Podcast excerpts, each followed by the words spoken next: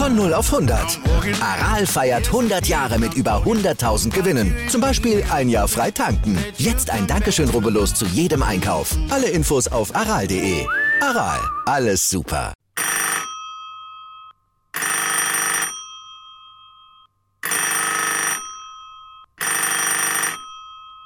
Herzlichen Glückwunsch, Danny, zu 100 Folgen deines Podcasts, Podcast Orange. Für mich ist es dieser Name Programm. So bist du mein Podcatcher gespeichert und ich habe, glaube ich, fast alle 100 Folgen gehört und bin immer noch sehr, sehr beeindruckt von dem, was du da so abreißt. Meine ganz besonderen Highlights in dieser Zeit war so die ein oder andere Wismut-Folge, aber ganz besonders die Folge zum DDR-Fußball mit Lars Harnig. Das war für mich eine Sternstunde, also pures Podcast Gold, wo ich sehr, sehr viel lernen durfte. Dafür ganz, ganz herzlichen Dank, dass du da so viel Mühe und Arbeit reingesteckt hast. An Lars natürlich auch.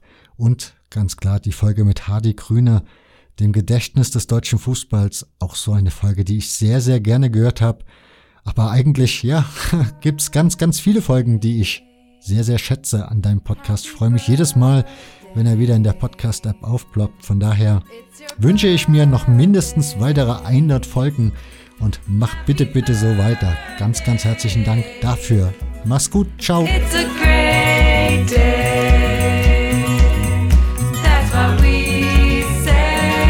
Glück auf zum dritten Teil unseres Jubiläums-Podcasts. Der Schwerpunkt liegt heute nicht auf dem Fußball. Die Politiker in unserem Land sehen sich sowohl auf Bundes-, Landes-, aber auch kommunaler Ebene zunehmend persönlichen Angriffen ausgesetzt. Und dabei leisten doch die hauptamtlichen und ehrenamtlichen Politiker so eine wichtige Arbeit, streiten für die beste Lösung. Und in diesem Sinne auch ein Zeichen zu setzen, haben wir auch die Politik zu unserem Jubiläumspodcast eingeladen. Und ich freue mich riesig, dass eine Bundestagsabgeordnete unserer Einladung gefolgt ist. Nein, ich kann das nicht durchgehen lassen. Dass Sie, schlechtes Sie Gewissen haben. unserem Volk durch Aber diese Herr- Lügen. Entschuldigung, Das gibt es Sie, nicht. Sie können in Ihrem Parteibüro brüllen mit Ihren Mitarbeitern, aber hier nicht mit uns Auch bei mit dem deutschen Ihnen, wenn Publikum. Sie die Unwahrheit sagen.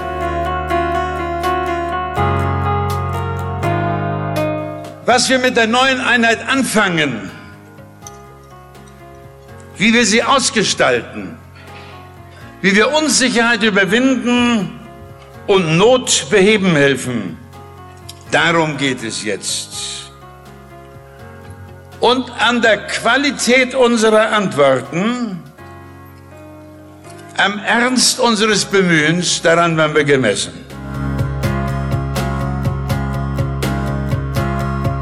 Da wir die Einheit wollen, kümmern wir uns auch darum, dass sie sozial möglichst gerecht gestaltet werde. Hier wie da, Deutschland und Europa.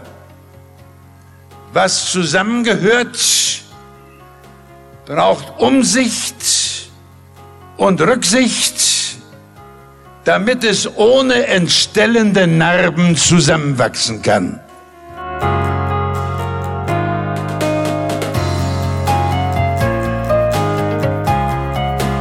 Für uns in Deutschland geht es jetzt darum, denke ich, mit welchem Inhalt wir das gemeinsame Gehäuse füllen, nicht nur materiell. Mauern in den Köpfen stehen manchmal länger als die, die aus Betonklötzen errichtet sind. Ich beschwöre unsere Landsleute, möge das Gefühl, auf der falschen Seite der Geschichte gestanden zu haben, sich nicht in Mutlosigkeit oder gar Aggressivität entladen.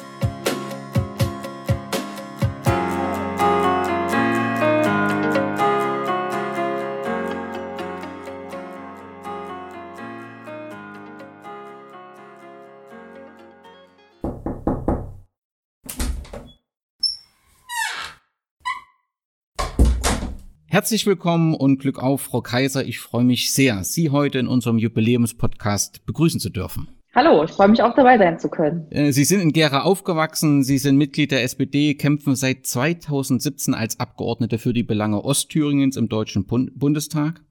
Ähm, Sie sind auch direkt in, in Gera geboren und wenn ich das richtig gelesen habe, in Gera Lusan groß geworden. Wenn Sie Ihre Kolleginnen und Kollegen im Bundestag fragen, für was steht denn Gera? Welches Bild würden Sie da aufzeichnen? Ja, Gera ist für mich eine Stadt, die eine lange Bergbautradition auch hat, also gerade eben auch mit der Wismut. Und auch Lusan ist ja eigentlich ein Stadtteil, wo ja viele Arbeiter von der Wismut auch dann gewohnt haben. Und äh, ich bin dort aufgewachsen. Das verbindet mich mit Gera sehr stark. Und natürlich auch der Blick äh, bei uns aus dem Fenster äh, von der fünften Etage aus dem Neubaublock. Da haben wir noch damals noch die Ronneberger Busen gesehen, Ronneburger Busen gesehen. Und äh, das ist ja mittlerweile abgetragen. Aber das macht schon was mit den Leuten. Und das macht, merkt man aber auch, dass äh, Gera eben auch eine Stadt ist, die einer großen Transformation unterlegen ist, also Wandel. Und das äh, hat auch Auswirkungen auf die Gesellschaft. Also, dass viele junge Leute, gerade mein Jahrgang, ähm, nicht mehr so in der Stadt unterwegs ist. Die sind in der ganzen Welt teilweise verstreut, ganz Deutschland, leider nicht mehr in Gera. Und umso schöner ist es immer, wenn ich wieder Homies sozusagen treffe, ähm, die eben auch aus meinem Jahrgang sind. Ne? Haben, ich habe Abi gemacht, 2,5 und äh, das, das finde ich ein bisschen schade. Und ich glaube, äh, Gera würden noch ein paar mehr junge Leute gut tun, ein bisschen wieder äh, Leben in die Bude zu bringen, sozusagen. Aber neben eben dieser Bergbau- und Industriegeschichte, die Gera eben sehr stark ähm, auszeichnet, auch Textilindustrie, auch Chemie gab es ja auch äh, viel. Ähm, das ist eben auch leider nicht mehr der Fall. Es ist dann so eine Einkaufsstadt geworden, was wir jetzt leider an den leerstehenden Kaufhäusern sehen, was sich eben da nicht so getragen hat. Aber das ist eben auch ein Punkt, warum ich da ganz stark lobbyiere, auch in Berliner äh, Kreisen und zu sagen, da können wir was machen. Die Stadt hat äh, immer noch tolle Leute, die sich engagieren und hat eine sehr große Tradition auch und die zu unterstützen, dass sie wieder, sag ich mal, prosperiert, auf einen guten Weg kommt, sei es jetzt wirtschaftlich oder eben auch mit Bundesinstitutionen, was jetzt auch geklappt hat mit der Bundeszentrale für politische Bildung. Das ist echt gut. Und es ist eben auch eine kulturvolle Stadt. Und mir liegt auch die Kultur in Gera sehr am Herzen. Und ich werbe auch immer damit, dass wir eines der wenigen fünf Spartentheater haben. Ähm, das gibt es kaum noch so in Deutschland. Und äh, gerade noch in so einem wunderschönen Jugendstilhaus äh, wo ich selber gern auch hingehe. Und von daher denke ich, hat Gera, also das sind jetzt nur zwei Aspekte, also wirklich viel zu bieten und natürlich auch eine große Sportgeschichte. Ähm, das muss man auch mal sagen. Und mein Vater, der war ja auch Zeitungsredakteur und hat auch angefangen als Sportjournalist und hat da auch den Sport auch in Gera, aber auch äh, in, in Mitteldeutschland sozusagen immer begleitet und war ganz begeistert. Und von daher hat es eben viele Standbeine, Gera hat da auch, also auch Radsport zum Beispiel, aber eben auch ähm, Wismut ist auch bekannt ähm, als Fußballverein äh, da irgendwann wirklich eine Traditionsgeschichte und das darf man auch nicht unter den Scheffel stellen. Das ist ja fantastisch aus dem fünften Stock in Gera Lusan. Dieselbe Perspektive hatte ich auch gehabt und die prägt natürlich. Wenn Sie jetzt Kollegen, Gäste, Freunde in Gera begrüßen dürfen, welche Orte würden Sie Ihnen unbedingt zeigen? Das Theater haben Sie schon äh, gesagt. Und gibt es auch ein gewisses Restaurant, wo Sie sagen, dort fühle ich mich am wohlsten? Ah, das finde ich gar nicht so einfach, weil ich bin auch jemand, also mit Restaurant jetzt, ähm, der ger die gerne mal äh, die Location wechselt oder so und dann einige Restaurants oder auch Cafés, in denen ich früher zum Beispiel gerne unterwegs war, die gibt es teilweise auch nicht mehr. Also ich bin früher gerne ins Literaturcafé gegangen, zum Beispiel in der späten Passage und oder ins Blow Note, das ist jetzt ein anderes, also auch wieder ein Szene-Café kann man sagen, aber ist jetzt eben was anderes. Und Essen kann man sehr gut griechisch zum Beispiel, äh, Rhodos oder Herodion, also das finde ich auch gut. Ähm, ich freue mich auch, dass wir neue Küche haben, auch einen ganz tollen Syrer. Ähm, jetzt äh, eher im Ostviertel ist es, glaube ich, genau. Ähm, das finde ich auch ein tolles Restaurant. Und ja, also ansonsten im Schwarzbierhaus kann man auch gut essen und oder in der Bachgasse. Also ich finde, da kann man äh, viele Plätze finden. Besonders, ähm, also wenn man mal was Feines vorhat und vielleicht auch ins Theater geht, dann auch mal ähm, im äh, Szenario, das ist auch sehr gut. Also da im Theatercafé, da, das ist wirklich ein tolles Restaurant. Und ähm, ja, also da kann man viele Orte finden eigentlich in Gera. Das mag man gar nicht glauben, wo man auch gut essen kann. Ach so, und äh, eins habe ich noch vergessen, zur Weihnachtszeit auch zu empfehlen, der Jagdhof zum Beispiel. Also da finde ich, da gibt es äh, gute, deftige Küche. Ähm, wenn man wirklich mal so Hausmannskost essen möchte oder ein bisschen wild, finde ich das auch ein tolles Restaurant. Man kann auf jeden Fall in Gera gut äh, essen. Sie haben es vorhin schon angesprochen, Gera ist äh, durch einen Mauerfall oder die Zeit danach sehr geprägt, auch so die Stimmungslage in der Stadt. Nun waren Sie sehr, sehr jung äh, zum Zeitpunkt des Mauerfalls, aber den Umbruch danach haben Sie ja doch als Kind mitgelebt. Gibt es so prägende Dinge oder wichtige Ereignisse, die Sie so in, aus der Zeit mitnehmen, diese Eindrücke, ist da irgendwas bei Ihnen hängen geblieben, wo Sie gesagt haben, das habe ich ganz bewusst wahrgenommen und auch als Problem damals erkannt? Also es gibt teils, teils, teils teilweise habe ich Dinge wahrgenommen, die ich nicht als Problem gesehen habe und teils eben dann doch. Was ich äh, wahrgenommen habe, war, dass viel gebaut wurde und umgebaut wurde. Also auch gerade die zentrale Platzgestaltung, Heinrichstraße, das war sehr äh, einprägsam. Da war ja früher viel Grün und äh, sozusagen also auch eine kleine Parkanlage in der Innenstadt. Das ist ja alles zubetoniert worden und eben Elsterforum dann auch gebaut worden. Das Interhotel wurde abgerissen. Da war ich auch noch sehr, sehr klein, habe aber eben die Bauarbeiten mitbekommen. Und also das war immer so eine Bauphase, Bauzeit. Und was, was ich gemerkt habe, wo ich gefühlt habe, es verändert sich was und irgendwie finde ich das nicht gut. Ähm, das ist natürlich zum einen, dass das Sommerbad geschlossen hat. Das, äh, da war ich als Kind ständig, auch als Jugendliche noch. Und äh, mein, mein Gymnasium, das Albert-Schweitzer-Gymnasium in Lausanne, das äh, ist jetzt zu. Dort wuchern die, die, die, die Bäume, die Pflanzen, die holen sich das, den, den Raum zurück. Aber es ist schon traurig, weil es war eines der größten Gymnasien in Ostthüringen und hatte da auch ein großes Einzugsgebiet, was natürlich auch gut war, dass viele auch junge Menschen in die Stadt gekommen sind, die dann auch nachmittags hier waren und so. Und ähm, auch für den Stadtteil war es gut für Lusan, dass sie eben so eine große Bildungseinrichtung hatten ähm, das hat schon was gemacht mit mir. Das ist irgendwie, wenn man denkt, schade eigentlich, dass das ähm, liegt aber auch an der Einwohnerzahl, die sich anders entwickelt haben und eben negativ entwickelt haben. Und äh, ja, das sind so jetzt so zwei Punkte, wo ich sage, das ist schade. Oder auch Jugendclubs, wo ich früher war, ähm, das ist auch teilweise nicht mehr da. Ne? Und ähm, ja, das, das, das verändert eben auch so eine Stadt und für mich eben auch so ein bisschen meine meine Verbindungen, die ich zur Stadt habe. Ähm, das ist ja natürlich auch wieder Neues entstanden, da mit der Buga zum Beispiel. Das fand ich dann wieder toll, dass man sieht, okay, es geht wieder was voran, es gibt eine Verschönerung, eine Verbesserung auf der Stadt. Ähm, also so hat man so seine Auf- und Abs und jetzt bin ich gerade sehr gespannt, äh, was jetzt zum Beispiel Gera aus dem Thema Smart City macht. Äh, das ist, glaube ich, noch ganz interessant. Durch das Hochwasser, was ja, das habe ich ja nicht äh, hier vor Ort erlebt, weil ich da gerade äh, noch beruflich in Berlin war. Mhm. Und äh, da habe ich noch die Bilder gesehen, dachte so, meine Heimatstadt ist gerade am Untergehen. Ich habe meinen Bruder angerufen, weil der auch im Unterhaus wohnt, äh, ob der noch trockene Füße hat und wie das alles so ist. Und jetzt hat man zumindest die Möglichkeit, mit den Hochwassern wieder einiges äh, noch an Stand zu bringen. Dadurch verändert sich die Stadt auch wieder. Also man äh, ist immer nah dran und jetzt natürlich wieder äh, umso mehr, weil ich freue mich ja auch, dass ich durch die Herausforderung auch und die schöne Aufgabe, dass ich Gera im Bundestag vertreten darf, ähm, auch wieder hier leben kann und meinen Lebensmittelpunkt hier habe. Und von daher, äh, ja, also es ist schon schön, dass man eben auch selber einiges mit beeinflussen kann, was hier passiert, ähm, aber eben auch immer wieder guckt, was gibt es denn so für Initiativen, für engagierte Menschen, wo kann man vielleicht auch unterstützen weil so eine Stadt lebt ja auch wirklich von ihren Mitmenschen und ihrer Bevölkerung. So ist das wohl. Und da kommen wir dann doch nochmal auf die, die Wende, bevor ich dann nochmal das Thema Smart City aufnehme. Ähm, Gregor Gysi hat mal gesagt, auch wenn er nicht ein anderes Parteibuch hat, aber er hat mal gesagt, das Problem der Wende für ihn war, dass die Ostdeutschen das Gefühl hatten, sie können nichts einbringen, dieses gemein, gemeinschaftliche äh, Deutschland. Weder das Konzept der Kinderbetreuung noch das System der Gesundheitsversorgung, hieß es damals, kann genutzt werden und konnte nicht mit übernommen werden. Und ich finde, das steht sehr deutlich auch für Gera so eine Enttäuschung.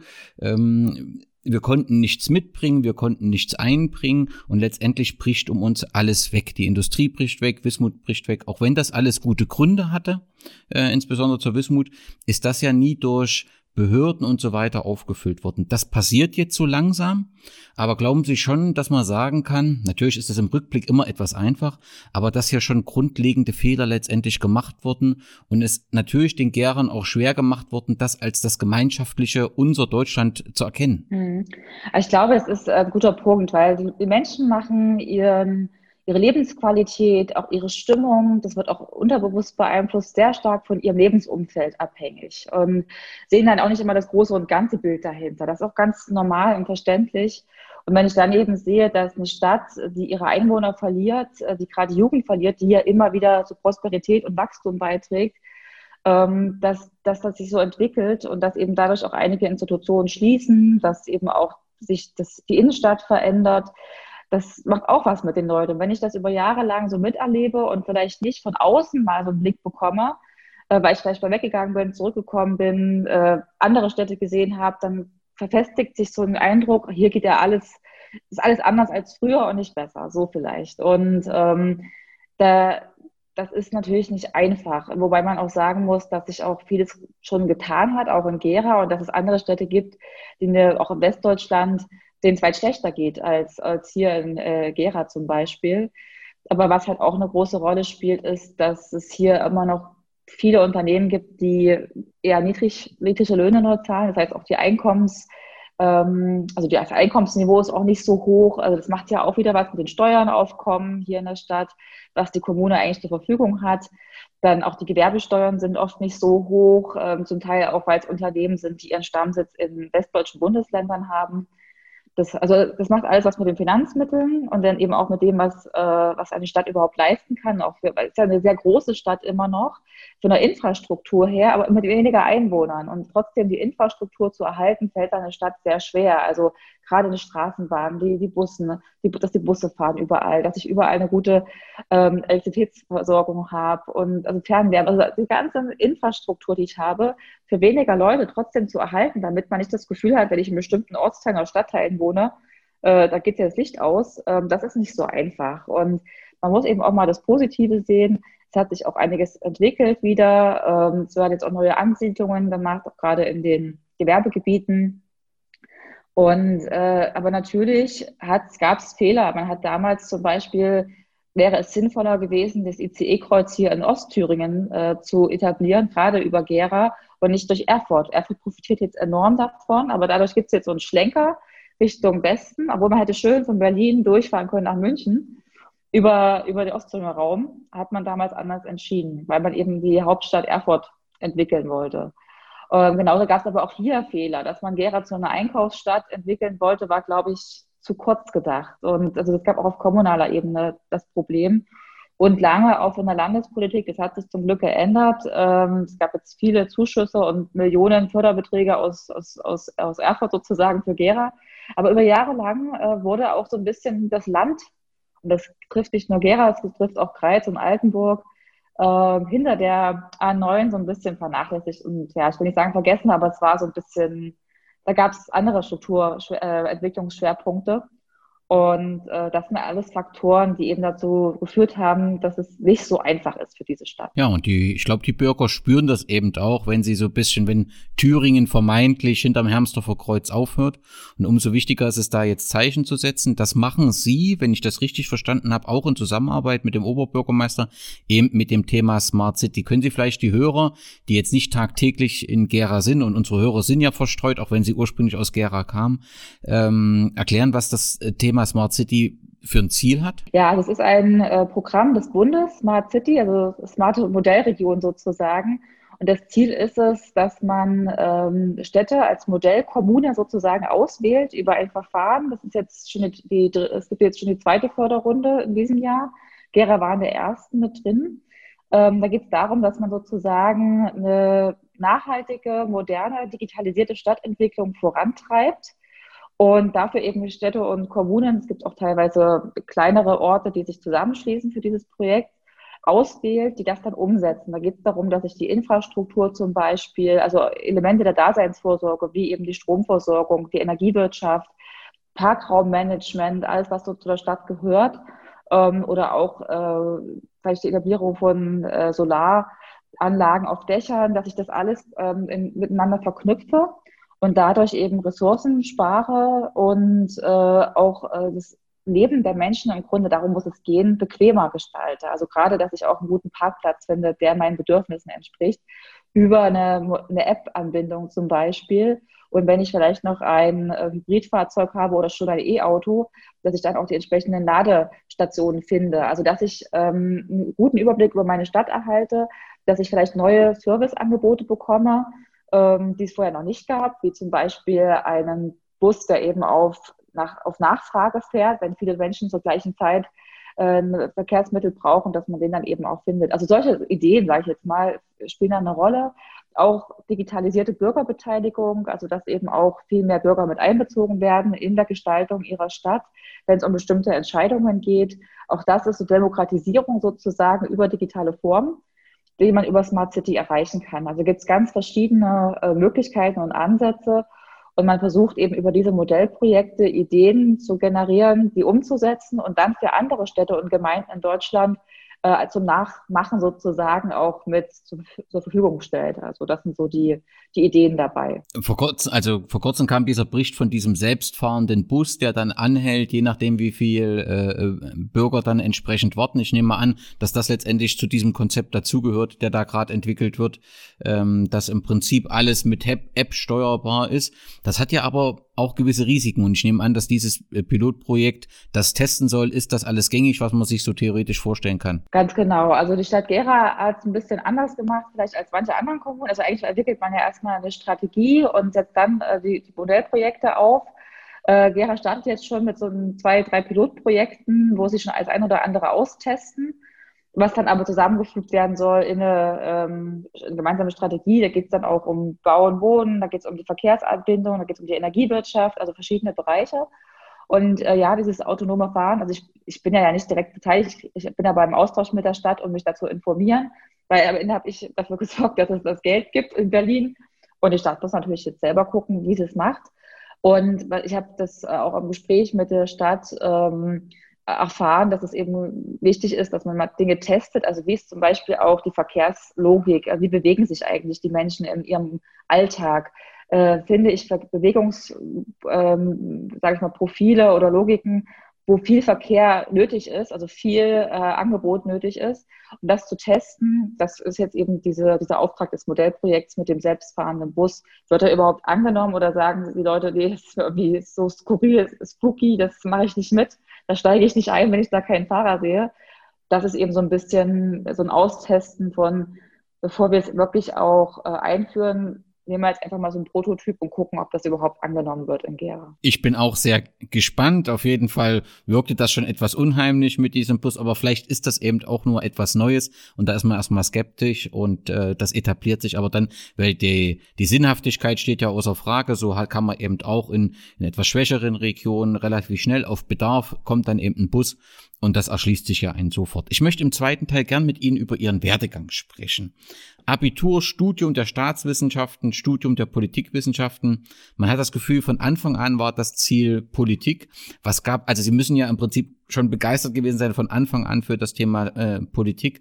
Was gab da den Ausschlag dafür? Oder waren Sie einfach schon immer irgendwie jemand, der mitreden wollte, mitbestimmen wollte, diskutieren wollte? Ja, also so eine Entwicklung, man, also das sage ich auch immer allen, die mich das so fragen, ähm, die wird man eigentlich Politikerin oder Politiker dass ich das nie geplant habe. Also nicht wirklich, sondern eher gedacht habe, crazy, was das, also dass die Leute, die das machen, das ist schon ja nicht ohne.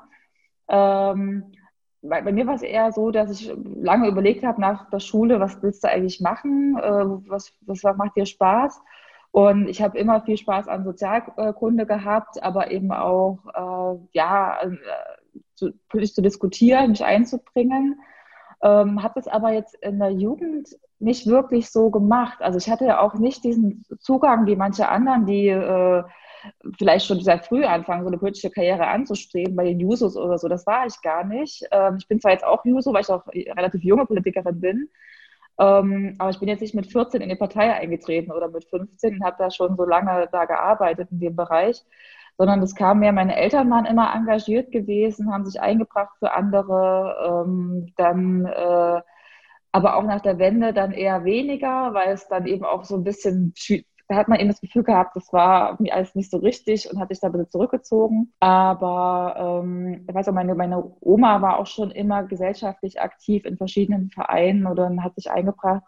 Und das äh, hat vielleicht unterbewusst einen auch geprägt und hat eine ganz tolle ähm, wie gesagt, Sozialkundelehrerin, die hat mir das Thema Europa total nahegebracht. Ich fand die Idee, dass wir als Staat äh, bei den Herausforderungen im weltweiten alleine nicht weiterkommen, dass die Völker sich zusammentun und auch diese Friedensidee dahinter, gerade weil mein Vater auch Jahrgang 29 war, also noch ein bisschen ältere Generation den Krieg noch miterlebt hat, ähm, mir da auch vieles erzählt hat. Und ich fand es so ähm, prägend, äh, was er mir erzählt hat und dass, dass es eben ein Staatsmodell gibt, äh, eine Vereinigung von Ländern, die Frieden äh, dadurch eben auch generieren. Das fand ich einfach toll. Und dann habe ich auch überlegt, ach, ich würde gerne das viel mehr verstehen und äh, mich da reindenken, was das eigentlich bedeutet. Wusste aber auch gut ist es, wenn du dich überhaupt mal auskennst, wie läuft das eigentlich mit der Wirtschaft in diesem Land? Ähm, wie ist es eigentlich aus einer rechtlichen Perspektive zu betrachten? Also Jura hätte ich auch spannend gefunden als Fach zum Beispiel, weil ich auch immer jemand so ein Gerechtigkeitsgefühl habe und auch ähm, ja irgendwie auch immer so ein bisschen die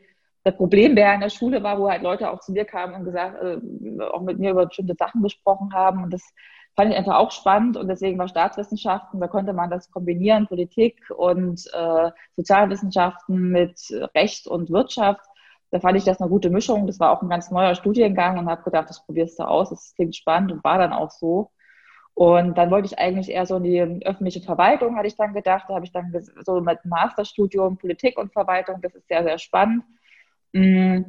Und irgendwie, weil meine Eltern, ich hatte ja vorhin kurz angerissen, Journalisten sind und waren, äh, bin ich dann doch nicht umhingekommen, mich so ein bisschen in die kommunikative Richtung zu entwickeln und habe mich dann sehr für politische Kommunikation interessiert, auch um einfach diese Übertragung von diesen komplizierten politischen Prozessen äh, gegenüber den Bürgerinnen und Bürgern deutlich zu machen. Also wie kann man das eigentlich vermitteln? Das ist so komplex und ähm, auch oft schwer nachzuvollziehen. Das war immer schon so ein Punkt, wo ich dachte, das ist eigentlich ein spannendes Feld. Und deswegen äh, trieb es mich dann auch nach Berlin für den Job und so und ähm, habe mich dann da auch umgeguckt, was ich so machen kann. Und ähm, habe aber gemerkt, also ich war dann auch während des Studiums extrem engagiert. Ich habe dann eben auch in europapolitischen Vereinen äh, mich eingebracht. Eben die Idee war immer noch da, da irgendwie auch auf diesem Feld was zu tun. Ähm, und dann, äh, ja, wie das manchmal so ist, nach dem Studium, da fängt man dann erst super erstmal einen Job und mich hat es dann irgendwie in der Unternehmensberatung äh, erst als ersten Job getrieben. Es war erstmal gar nicht so unbedingt, was ich unbedingt machen wollte, war aber auch eine ganz spannende Erfahrung weil wir da auch mit sehr tollen, neuen, modernen Managementmethoden zu tun haben. Und das weiß vielleicht, weiß vielleicht auch nicht jeder, dass Management und Verwaltung natürlich sehr, sehr ähnlich sind. Das eine ist eben in der Privatwirtschaft und das andere im Staatswesen. Aber trotzdem geht es viel um Organisation und Management. Und von daher lag es dann gar nicht so fern. Und aber mir fehlte dann doch sehr das Politische. Und was machst du denn jetzt? Und ich hatte doch durch mein Studium und weil ich auch Stipendiatin der Friedrich-Ebert-Stiftung bin, eine Stiftung, die SPD-nah ist, ähm, dann eben schon Kontakte zur SPD und habe gedacht, jetzt bringst du dich dort in die Partei noch ein und machst das Leben der Arbeit, weil du schon das Gefühl weiterhin hast, du möchtest gerne was verändern, zum Positiven entwickeln. Ähm, gerade auch Bildungschancen ist ja auch so ein Thema, das ähm, auch ermöglichen. Und ja, das ist dann so gekommen, dass ich in die Partei eingetreten bin. Und dann konnte ich irgendwann auch Job und äh, Hobby sozusagen zum vereinbaren, weil ich dann die Möglichkeit bekommen habe, nach Thüringen zurück, zurück, zurückzugehen. Das war auch nochmal toll. Da bin ich dann von Berlin nach Erfurt zurück, um dann Pressesprecherin in der Landtagsfraktion zu sein. Das war auch äh, eine ganz, ganz tolle und äh, schöne Erfahrung.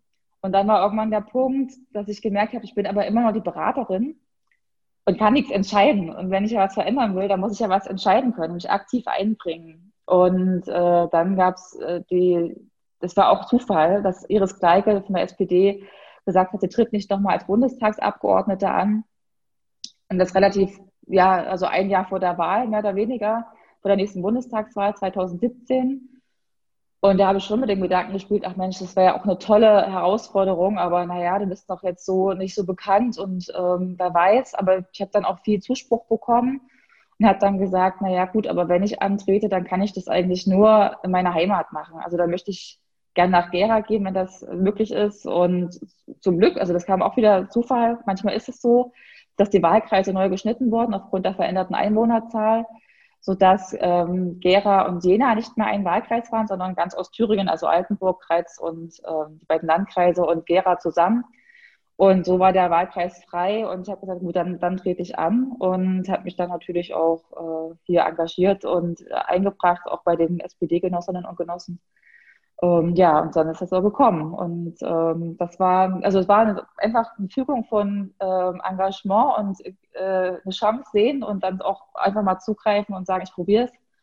Und auch einigen Zufällen, muss man wirklich so sagen. Bevor ich Sie nach den ersten Eindrücken aus dem Bundestag frage, möchte ich nochmal zurück zum europäischen Gedanken. Der liegt Ihnen ja, das haben Sie auch deutlich gemacht, sehr am Herzen.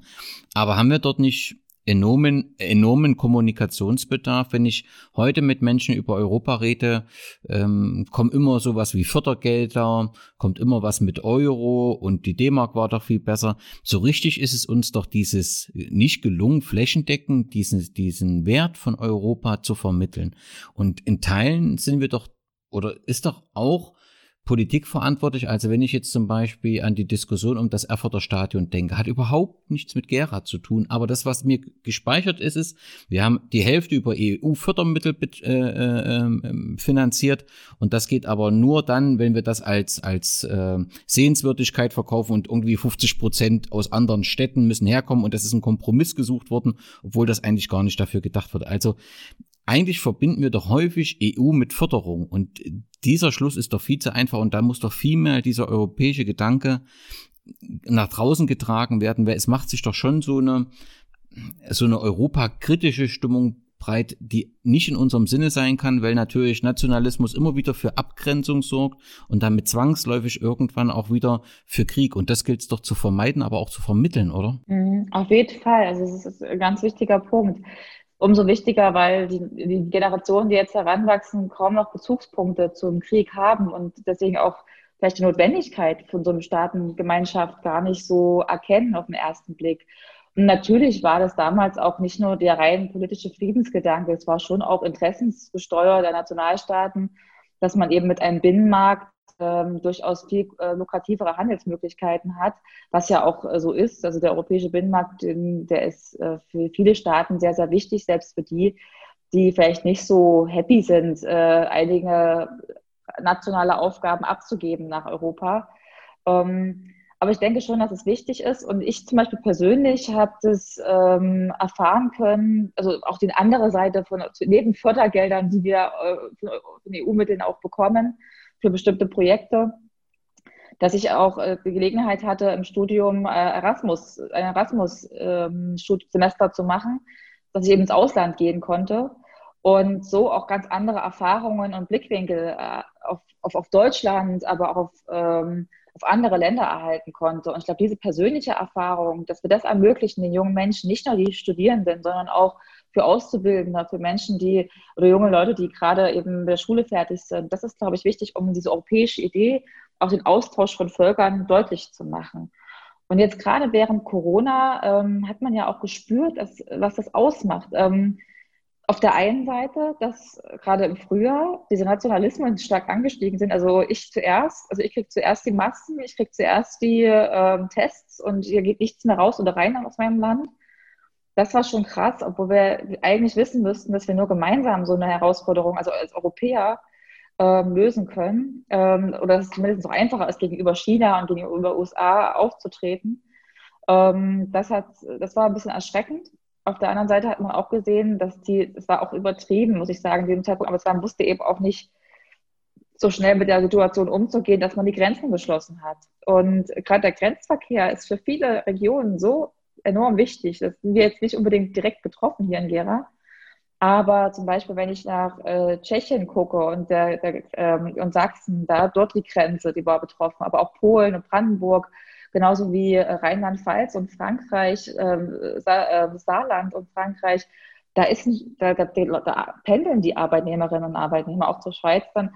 Also das, da merkt man eben auch, äh, was es ausmacht, dass es schon so selbstverständlich ist, dass wir ohne Reisepass einfach mal hin und her fahren können. Das ist echt was ganz Besonderes, äh, was wir nicht hoch genug schätzen können. Und wenn wir jetzt anfangen, wie einige auch in einigen Ländern, die Autokraten, wie jetzt eben Ungarn und auch in Polen Entwicklungen haben, wo Rechtsstaatlichkeit wieder in Frage gestellt wird, also wo das Justizsystem so umgekrempelt wird, dass es dass, dass, ähm, Justiz nicht mehr als kontrollierende Gewalt gegenüber den Regierenden auftreten kann, dann sollte uns das zu bedenken, äh, zu bedenken geben. Und äh, das ist auch nicht mehr im Interesse des europäischen Gedankens. Und da muss man aufpassen, dass man dann doch Mechanismen schafft, die, die eben dann doch wieder funktionieren und ähm, dieses mit dem, dass die Bürgerinnen und Bürger Europa nicht so wirklich wahrnehmen als was Gutes oder als was, was bringt ihnen das eigentlich, liegt eben daran, dass sie meistens ja nicht mitkriegen, welche Sachen sind denn eigentlich mit EU-Mitteln finanziert worden. Das weiß ja oft keiner so richtig. Wissen ja auch oft nicht die Leute, was mit Bundesmitteln finanziert wurde. Ähm, und äh, dass wir davon eben sehr stark profitieren. Und auch wenn immer gesagt wird, wir sind doch das, das Land, was am meisten Geld in die EU pumpt, dann heißt das aber auch, ja, aber mit dem System haben wir auch viel Vorteile davon. Also gerade was den Export angeht, durch die offenen Grenzen profitiert Deutschland wirtschaftlich enorm davon. Und eben auch als stabilisierende Kraft ähm, ist, ist Deutschland auch sehr wichtig in Europa und auch für die Friedenspolitik sozusagen. Ähm, gemeinsam auch mit Frankreich als engen Partner. Also das ist ähm, nach wie vor ein wesentliches Instrument. Aber dass man das alles, diese komplexe, sag ich mal, Bubble Europa, wo man ja keine direkten, außer vielleicht jetzt Ursula von der Leyen, die man ja irgendwie kennt, so aus den Nachrichten, so Ansprechpartner aus dem Kopf weiß, ähm, wo die Abgeordneten auch viel, viel größere Gebiete abzudecken haben. Wir haben jetzt ähm, da jetzt auch in Thüringen nicht direkt einen Ansprechpartner, zum Beispiel von der SPD, ähm, da, weil, das, weil sie halt mehrere Regionen vertreten müssen. Das macht es umso schwieriger, einen Bezug zu denen, also so einen persönlichen Bezug zu diesem Konstrukt Europa, zu dieser äh, europäischen Gemeinschaft herzustellen. Umso wichtiger ist, dass die gewählten Vertreter die Vorteile immer wieder vermitteln glaube ich, ähm, ähm, des Europas und das immer wieder äh, zum Thema machen. Nun sind Sie so ein Vertreter. Sie sind im Bundestag 2017, äh, sind Sie, glaube ich, auf dem, auf, über die Landesliste als zweiten Platz gesetzt gewesen, sind in den Bundestag äh, gewählt worden. Und vor kurzem habe ich eine Phoenix-Reportage noch gesehen aus 2017. Da war Phoenix direkt bei den jungen Abgeordneten und da ist, hat die Kamera Sie äh, beim Einschreiben begleitet. Ich habe auch gedacht, um Gottes Willen, wenn ich bei einer neuen Arbeit anfange und dann ist die Kamera neben mir, ich könnte mich, glaube ich, gar nicht konzentrieren. Wie waren so die ersten Eindrücke im Bundestag? Da muss ja eine enorme Masse an Informationen, an Presse auf Sie eingestürmt sein. Äh, das begegnet man auch sicherlich mit Respekt, aber zum Anfang vielleicht auch ein bisschen Unsicherheit? Naja, es war schon, also ich war sehr, ähm, sag ich mal, demütig, als ich in den Bundestag gefahren bin, das erste Mal nach Berlin, weil äh, natürlich bin ich über Liste eingezogen, also die über die Parteistimmen und habe sich das Direktmandat erhalten jetzt in meinem Wahlkreis. Und das war für mich schon ein Punkt, wo ich gedacht habe, Mensch, also du hast es leider nicht in deinen Wahlkreis geschafft und hast trotzdem nach Berlin. Da hast du jetzt aber auch eine große Verantwortung, äh, auch um trotzdem was für deine Stadt, für deine Region, äh, für Ostthüringen zu reißen, sage ich mal, also dort auf, auf, die Beine zu kriegen und ähm, dann doch hoffentlich mehr Vertrauen der Bevölkerung zu gewinnen. Und irgendwie, das kam alles zusammen. Dann natürlich noch die Überlegung, du bist jetzt ganz neu und du hast jetzt auch noch kein Landtagsmandat zum Beispiel vorher gehabt oder irgendwie Erfahrungen sammeln können. Ähm, wie wird das wohl so sein? Und kommst du da überhaupt, ist ja schon nicht unbedingt immer alles Friede, Freude, Eierkuchen dann in Berlin, man muss sich ja auch durchsetzen. Und das waren alles Gedanken, die, ich, die so mitspielten. Aber das war dann gar nicht so lange, weil man einfach zu viel mit dem Organisatorischen zu tun hatte. Also man musste sich natürlich um also auch in Berlin um ein Büro kümmern. Man musste sich äh, im Wahlkreis in Gera und in der Region um Büros kümmern, um Mitarbeiterinnen, Mitarbeiter, um die Post. Also man kriegt ja Haufen Post. Also das ist ja auch im, im Bundestag, muss man auch sagen, war zu dem Zeitpunkt 2017 alles noch nicht digital. Also in der Liegenschaft, wo ich jetzt mein Büro habe, die ist ein Stück weit weg vom Reichstag. Da wurde gerade erstmal das WLAN verlegt, als ich da angefangen habe. Und äh, das meiste, und das ist doch jetzt noch so, formelle Dinge, die wichtig sind, die werden per Fax äh, erledigt. Und das ist schon, das war schon überraschend, ja. Und äh, die erste Zeit bin ich dann auch, weil ich noch kein richtiges Büro hatte, mit großen Beuteln und vielen Briefen und Post und Zuschriften durch die Räume und durch, mit dem Zug dann wieder nach Hause gefahren, äh, weil das eben alles äh, noch nicht durch Mitarbeiter mit äh, bewältigt werden konnte. Das war eine Zeit, wo ich dachte, wie soll ich das eigentlich alles schaffen? Dazu noch die vielen E-Mails. Aber es hat sich dann alles gut eingepegelt, man hat dann auch Strukturen gefunden. Dann war ja noch lange die Frage, dann ist ja, ja wir dachten ja, wir gehen in die Opposition und dann ähm, ist ja Jamaika, also rot, äh, nicht rot, äh, grün, äh, gelb, also FDP, Grüne und CDU, CSU. Diese Koalition hat ja nicht funktioniert, ist nicht zusammengekommen aufgrund der FDP. Und dann hieß es doch irgendwie jetzt die, die Frage klären, SPD in die Regierung oder nicht. Das hat sich ja alles sehr hingezogen. Und das war auch eine ganz blöde Zeit, weil man wollte ja eigentlich anfangen, man wollte wissen, in welchen Ausschuss man kommt. Und dann hat sich die ganze Zeit alles nur um diese Koalitionsfrage gedreht. Das fand ich natürlich nicht so schön. Wir haben dann auch ein halbes Jahr verloren dadurch. Ähm, aber es ja, war eben damals so.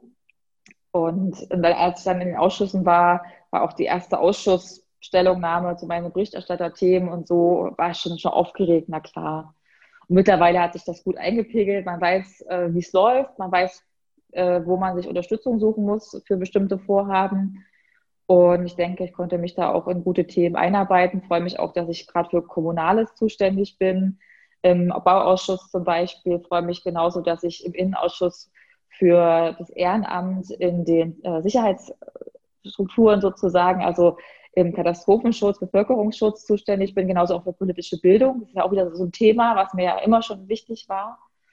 Und also da denke ich, habe ich es gut getroffen. Ja. ja, vielen Dank für die Einblicke in Ihre Tätigkeit. Lassen Sie uns über die große SPD reden. Ich habe so das Gefühl, ein großer Tanker, der so ein bisschen unsicher äh, in letzter Zeit äh, vor sich hin ähm, schwimmt in den Meeren. Ich habe noch ähm, in Erinnerung ganz fest die Elefanten runter mit Kanzler Schröder, äh, äh, wo Angela Merkel sagt, sie glauben doch nicht, dass meine Partei mit Ihnen als Kanzlerin eine Koalition eingehen wird.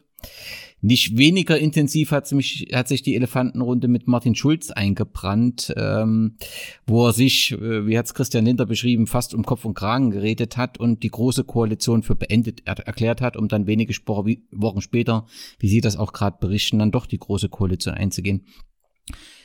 Wer ist unverschämt von mir zu sagen, dass die SPD nach den letzten Wahlen nicht unbedingt ein gutes Bild abgegeben hat? Naja, das muss man, also das ist unterschiedliche Bewertung. Ich glaube, was, wenn man sich ähm, vielleicht die Führungsriege anschaut und was, wie das so gelaufen ist, lebt das nicht optimal. Ich glaube, wir hatten einfach viel zu sehr wieder einmal äh, Personaldebatten und Führungs, ähm, ja, auch Konflikte, als dass das wahrgenommen würde, was wir gemacht haben in der Koalition, weil äh, viele soziale Projekte, also gerade die Entlastung von Familien, steuerliche Entlastungen, äh, dass wir den aktiven Arbeitsmarkt eingeführt haben, um Langzeitarbeitslose schneller wieder in Arbeit zu bringen, ähm, dass wir das gute Kita-Gesetz gemacht haben, um Kindergärten zu stärken, äh, um die frühkindliche Bildung zu stärken oder genauso auch das starke Familiengesetz, wo wir eben auch gerade Familien mit kleinen und wenig Einkommen entlasten und unterstützen. Das hat kaum einer mitbekommen, weil sich natürlich viele äh, eher darauf konzentriert haben, und es waren ja auch für die Medien interessant, wie wir uns da ähm, ja betteln zum einen mit der Koalitionsfrage, da war auch so ein bisschen Jusos gegen die Etablierten, ähm, die dann eben, die, auf die eine Seite, beide Argumente konnte man ja irgendwo nachvollziehen, äh, hat gesagt, äh, in der Regierung, wir müssen für Stabilität in dem Land sorgen, äh, wir können viel bewegen, wenn wir in der Regierung sind, während eben ein Teil gesagt hat, ja, aber in einer großen Koalition können wir ja nicht das durchsetzen, was wir eigentlich wollen und werden immer wieder verhaftet für das, was die CDU mit uns anstellt, sozusagen. Das ist ja leider auch so.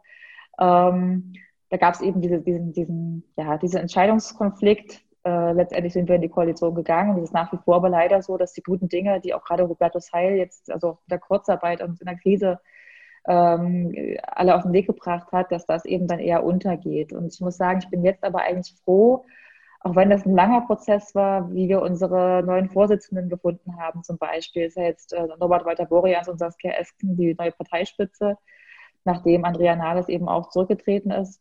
Da gab es ja eben leider viel Kritik vorher. Dass wir da aber jetzt trotzdem eine sehr demokratisch gewählte Führungsspitze haben, auf der einen, die eher so das linke Spektrum der Partei abbildet und jetzt einen Kanzlerkandidaten haben, der eher, sage ich mal, äh, äh, den konservativeren Parteiflügel angehört. Und dadurch haben wir aber beide Flügel ein Stück weit auch vereint miteinander und auch in Versöhnung gebracht.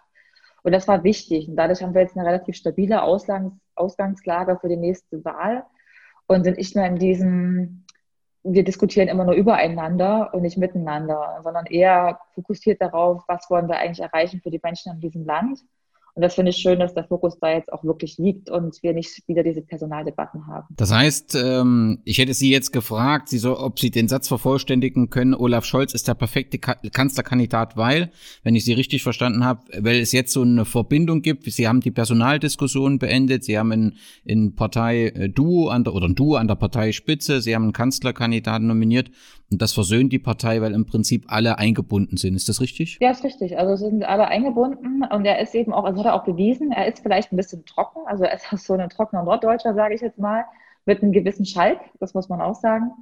Ähm, aber er äh, hat auch gezeigt, dass er Krise gut kann. Also im Sinne von, er hat sehr, sehr schnell sich darauf eingestellt, wie man das Land relativ am Laufen halten kann in einer Zeit, wo es wirklich gerade um uns herum vieles zusammenzubrechen droht.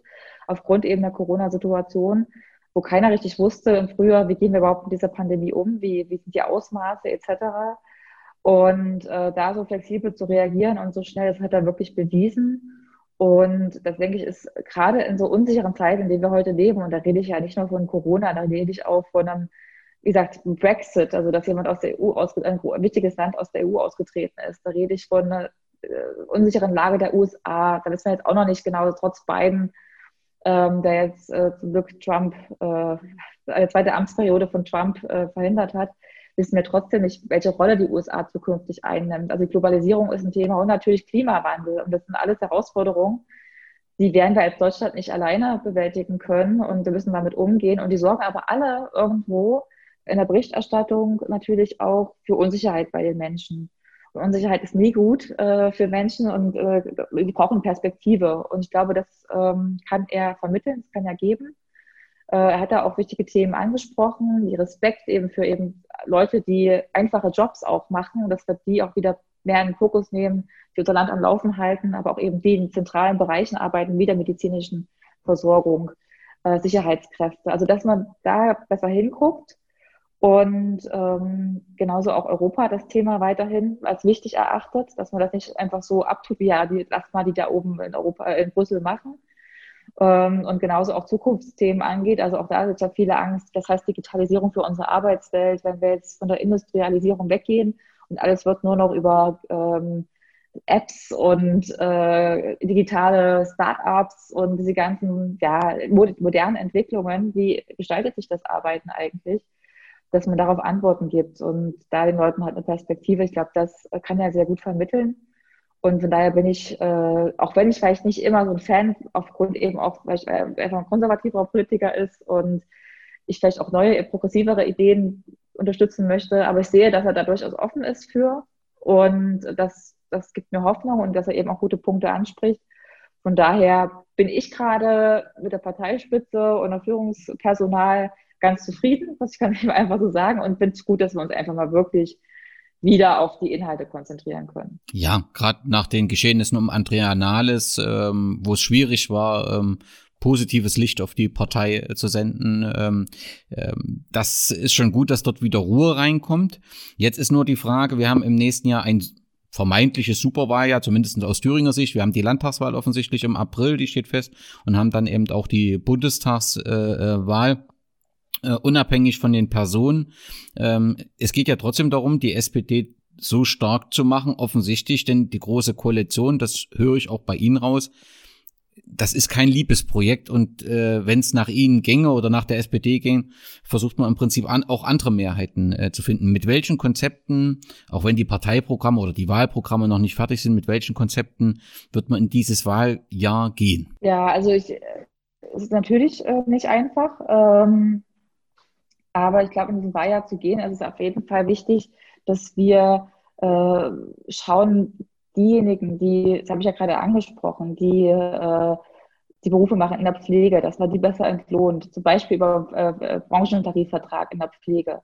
Äh, überhaupt die, Pflege, äh, die, die Tarifbindung zu stärken, das können wir nicht als Partei vorgeben, aber das können wir zumindest erreichen, indem wir da auch gemeinsam mit den Gewerkschaften für kämpfen, dass die eben auch Tarifverträge eingehen können und dass es auch bestimmte Standards gibt und eben auch äh, in dem Bereich Mindestlohn. Auch da merken wir, dass ähm, die Marge, wie sie jetzt, an, wie er jetzt angesetzt ist, dass der nicht reicht, um die Lebenshaltungskosten in vielen Bereichen eben auch zu stemmen. Auch da ist die Frage, dass man da eben auch einen höheren Sprung geht.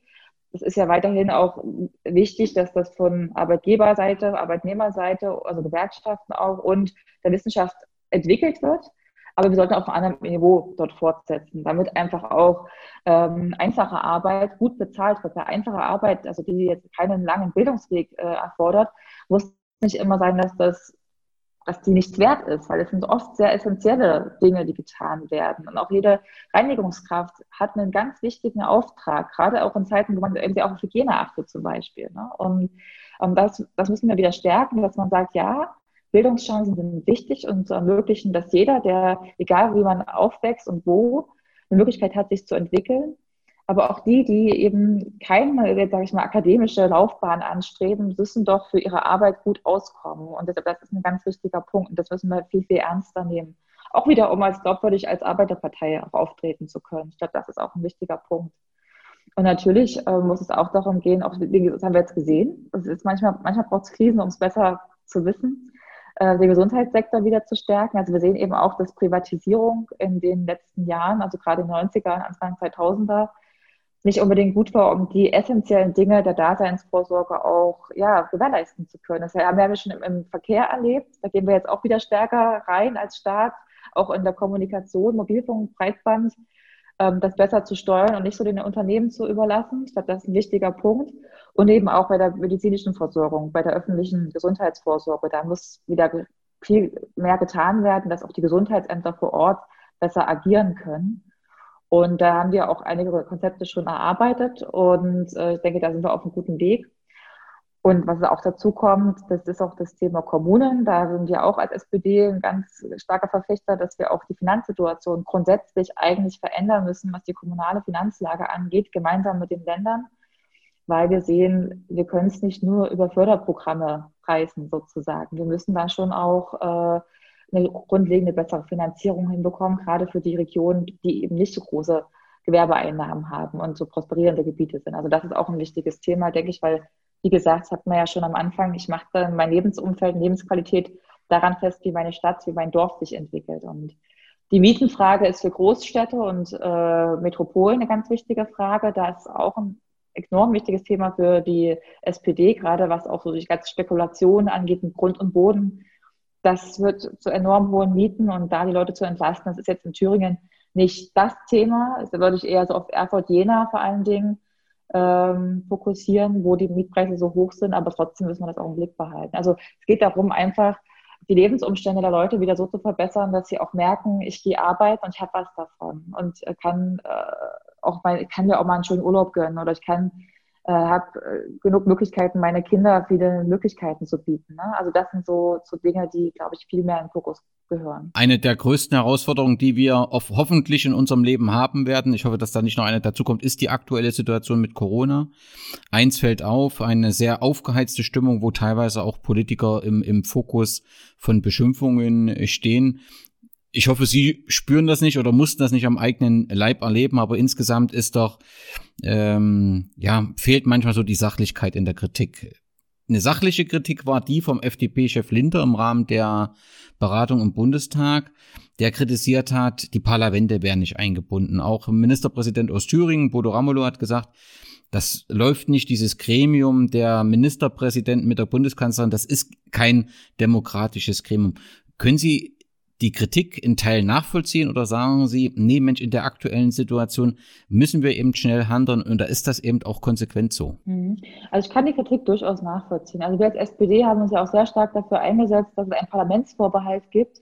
Das heißt, dass wir, äh, wenn Beschlüsse gefasst werden, jetzt gerade in diesem Gremium, was sich ja sozusagen mehr oder weniger durch die Krisensituation etabliert hat, also äh, Länder und die Kanzlerin, äh, wenn die sich auch einigen, wir wollen jetzt bestimmte Beschlüsse durchführen, ähm, dass wir das vorher erst nochmal im Parlament debattieren und dann darüber abstimmen sozusagen. Also da, oder auch im Nachhinein bestätigen, wenn eben ad hoc schnell eine Maßnahme notwendig war.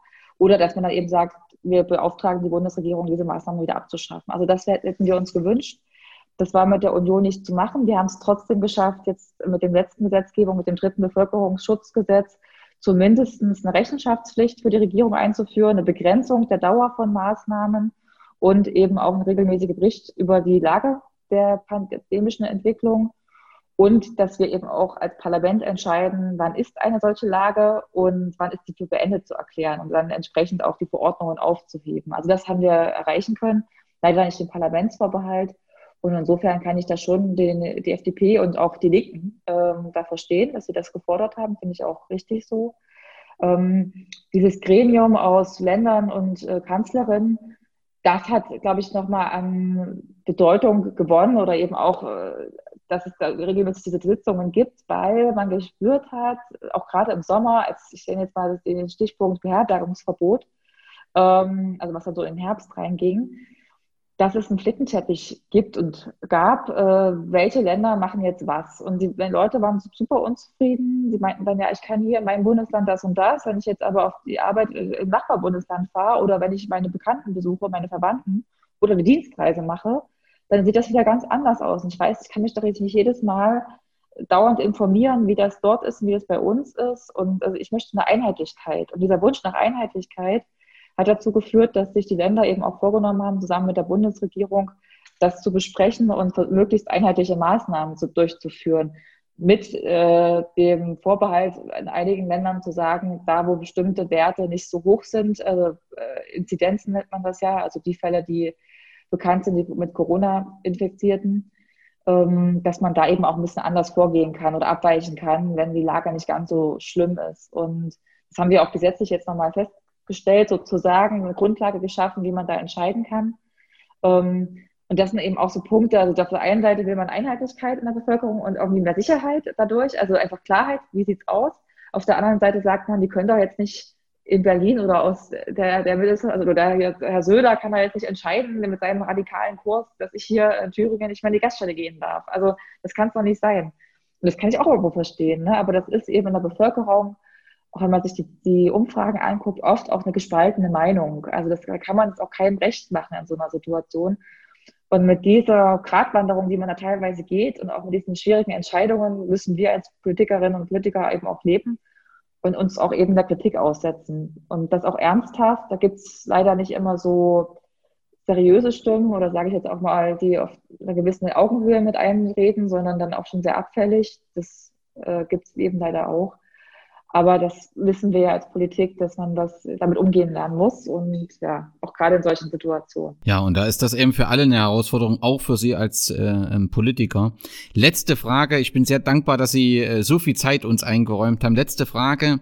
Angenommen, Sie bekommen das äh, äh Vertrauen der Wähler 30 Jahre lang. Das heißt, Sie sind 30 Jahre im Deutschen Bundestag. Was müsste passieren, wenn wir uns nach Abschluss Ihrer letzten Legislaturperiode wieder zu einem Podcast äh, zusammentreffen? Was müsste passiert sein, dass Sie sagen, ich bin zufrieden, ich habe was bewegen können und das ist alles jetzt im richtigen Fluss? Also zum einen weiß ich gar nicht, ob ich 30 Jahre das machen möchte, weil ich glaube, wenn man das 30 Jahre macht, verliert man den Blick vielleicht auch ein bisschen auf die, ich weiß es nicht, auf das Alltagsleben, ähm, das man sonst führt und auch, ich glaube, jungen Leuten dann auch wieder die Möglichkeit zu geben, so wie ich die Möglichkeit erhalten habe, ist auch wichtig, aber man weiß ja nie, also weiß auch nicht, ob sich Angela Merkel vorgenommen hat, so lange zu regieren. Ähm, aber was ich mir wünschen würde, wäre, dass wir wirklich äh, in einer Gesellschaft leben, die eine hohe Solidarität miteinander lebt, also die äh, aufeinander achtet. Und dieser Neid, teilweise auch der soziale Neid auf andere Einkommen, dass es weniger wird, weil einfach, weil es vielen Leuten gut geht, weil sie von ihrer Arbeit gut leben können, weil sie Möglichkeiten haben, weil sie sich nicht Sorgen machen müssen um die Zukunft ihrer Kinder oder wie sie die Ausbildung finanzieren müssen ihrer Kinder äh, oder ob sie die Miete noch zahlen können. Und genauso eben auch, dass ich bin auch bald Mutti, äh, muss ich jetzt dazu sagen, im nächsten Jahr. Und äh, herzlichen Glückwunsch. Auch, Dankeschön. Und mir macht schon auch Gedanken, wie sich unsere Welt entwickelt, weil das, was wir früher vielleicht als Dystopien, also schlechte Entwicklungen äh, uns vorgestellt haben, passiert langsam. Insekten sterben flächendeckend aus. Das Artensterben ist enorm.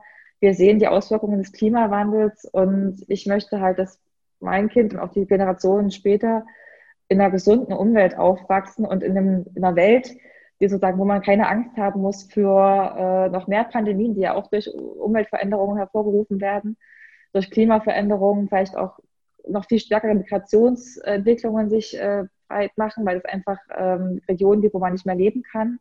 Das alles möchte ich nicht. Ich möchte gerne, dass wir in einer guten Zukunft blicken. Und äh, wenn ich daran teilhaben kann, dass wir uns, dass wir die, die Ziele, die wir uns auf der Pariser, Klimakon Pariser Klimakonferenz gesetzt haben und andere Vereinbarungen einhalten und vielleicht noch stärker vorangehen, ähm, das sind alles so Punkte, das wäre toll. Und dann würde ich denken, hast was geschafft, super, jetzt kannst du auch in Ruhe einschlafen, wer weiß, aber äh, oder deinen dein, dein Lebensabend genießen. Ähm, das wäre schon toll. Werte Frau Kaiser, ich sage vielen Dank für die Zeit, für Ihre Antworten. Ich wünsche Ihnen viel Erfolg bei Ihrem politischen Werdegang. Ich wünsche Ihnen viel Erfolg bei den persönlichen Herausforderungen, die offensichtlich in den nächsten Monaten anstehen, dass dort alles äh, äh, gut geht. Und ähm, ja, bleiben Sie gesund und ähm, vertreten Sie weiterhin Gera so gut und mit so viel Engagement, wie Sie das äh, machen. Und das gilt es auch nochmal an die Hörer.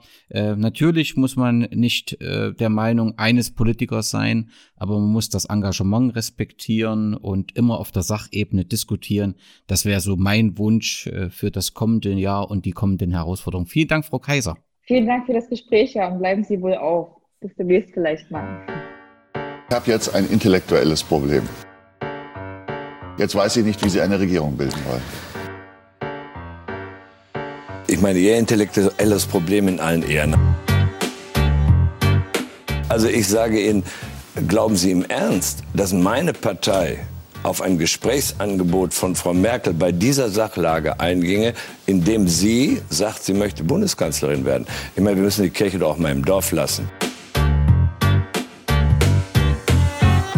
Herr Schulz, jetzt bitte ich Sie, mir meine, diese, meine Frage zu beantworten. Dieser, Steigen Sie dann bald möglichst aus dieser Regierung aus, die Sie sehr scharf kritisiert haben gegenüber der Kanzlerin? Heißt das, Sie ziehen äh, Ihre Minister dann bald ab?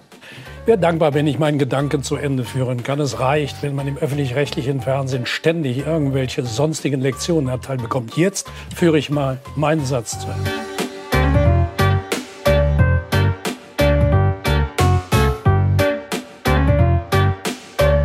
Aber diese große Koalition ist abgewählt worden. Das muss man deutlich sehen. Die Menschen wollen sie nicht. Und die Rolle, die wir zugewiesen bekommen haben, ist die einer Oppositionspartner.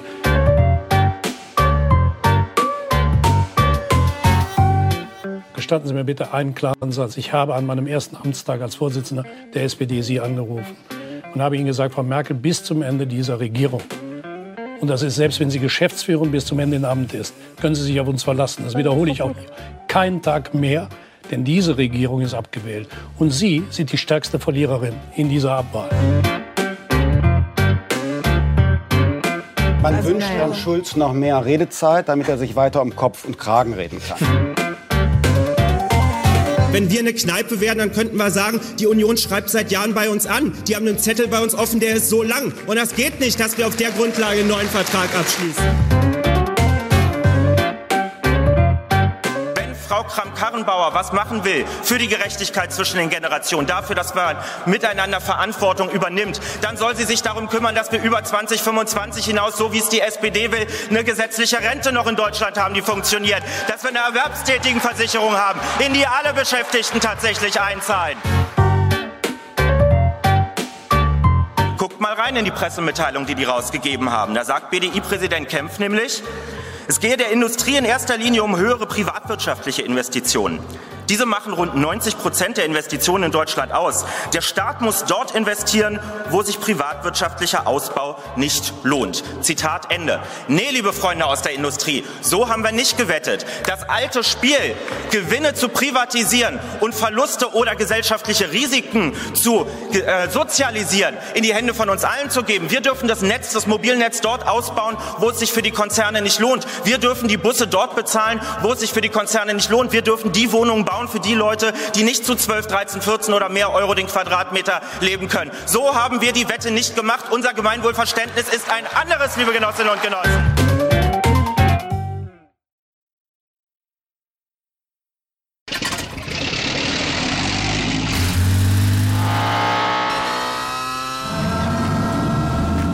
0 auf 100.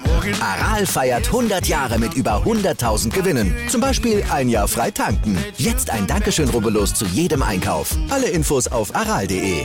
Aral, alles super. Ich habe mich natürlich schockverliebt, weil die war wirklich ganz, ganz klein. So begann die Mensch-Hund-Beziehung zwischen Christina und Tierschutzhund Frieda. Und wie es danach, nach dem ersten Moment der Verliebtheit, so weiterging und welche Klippen es danach zu umschiffen galt, das hört ihr in der neuen Ausgabe von Iswas Dog dem Podcast für harmonische Mensch-Hund-Beziehungen. Ist was, Dog?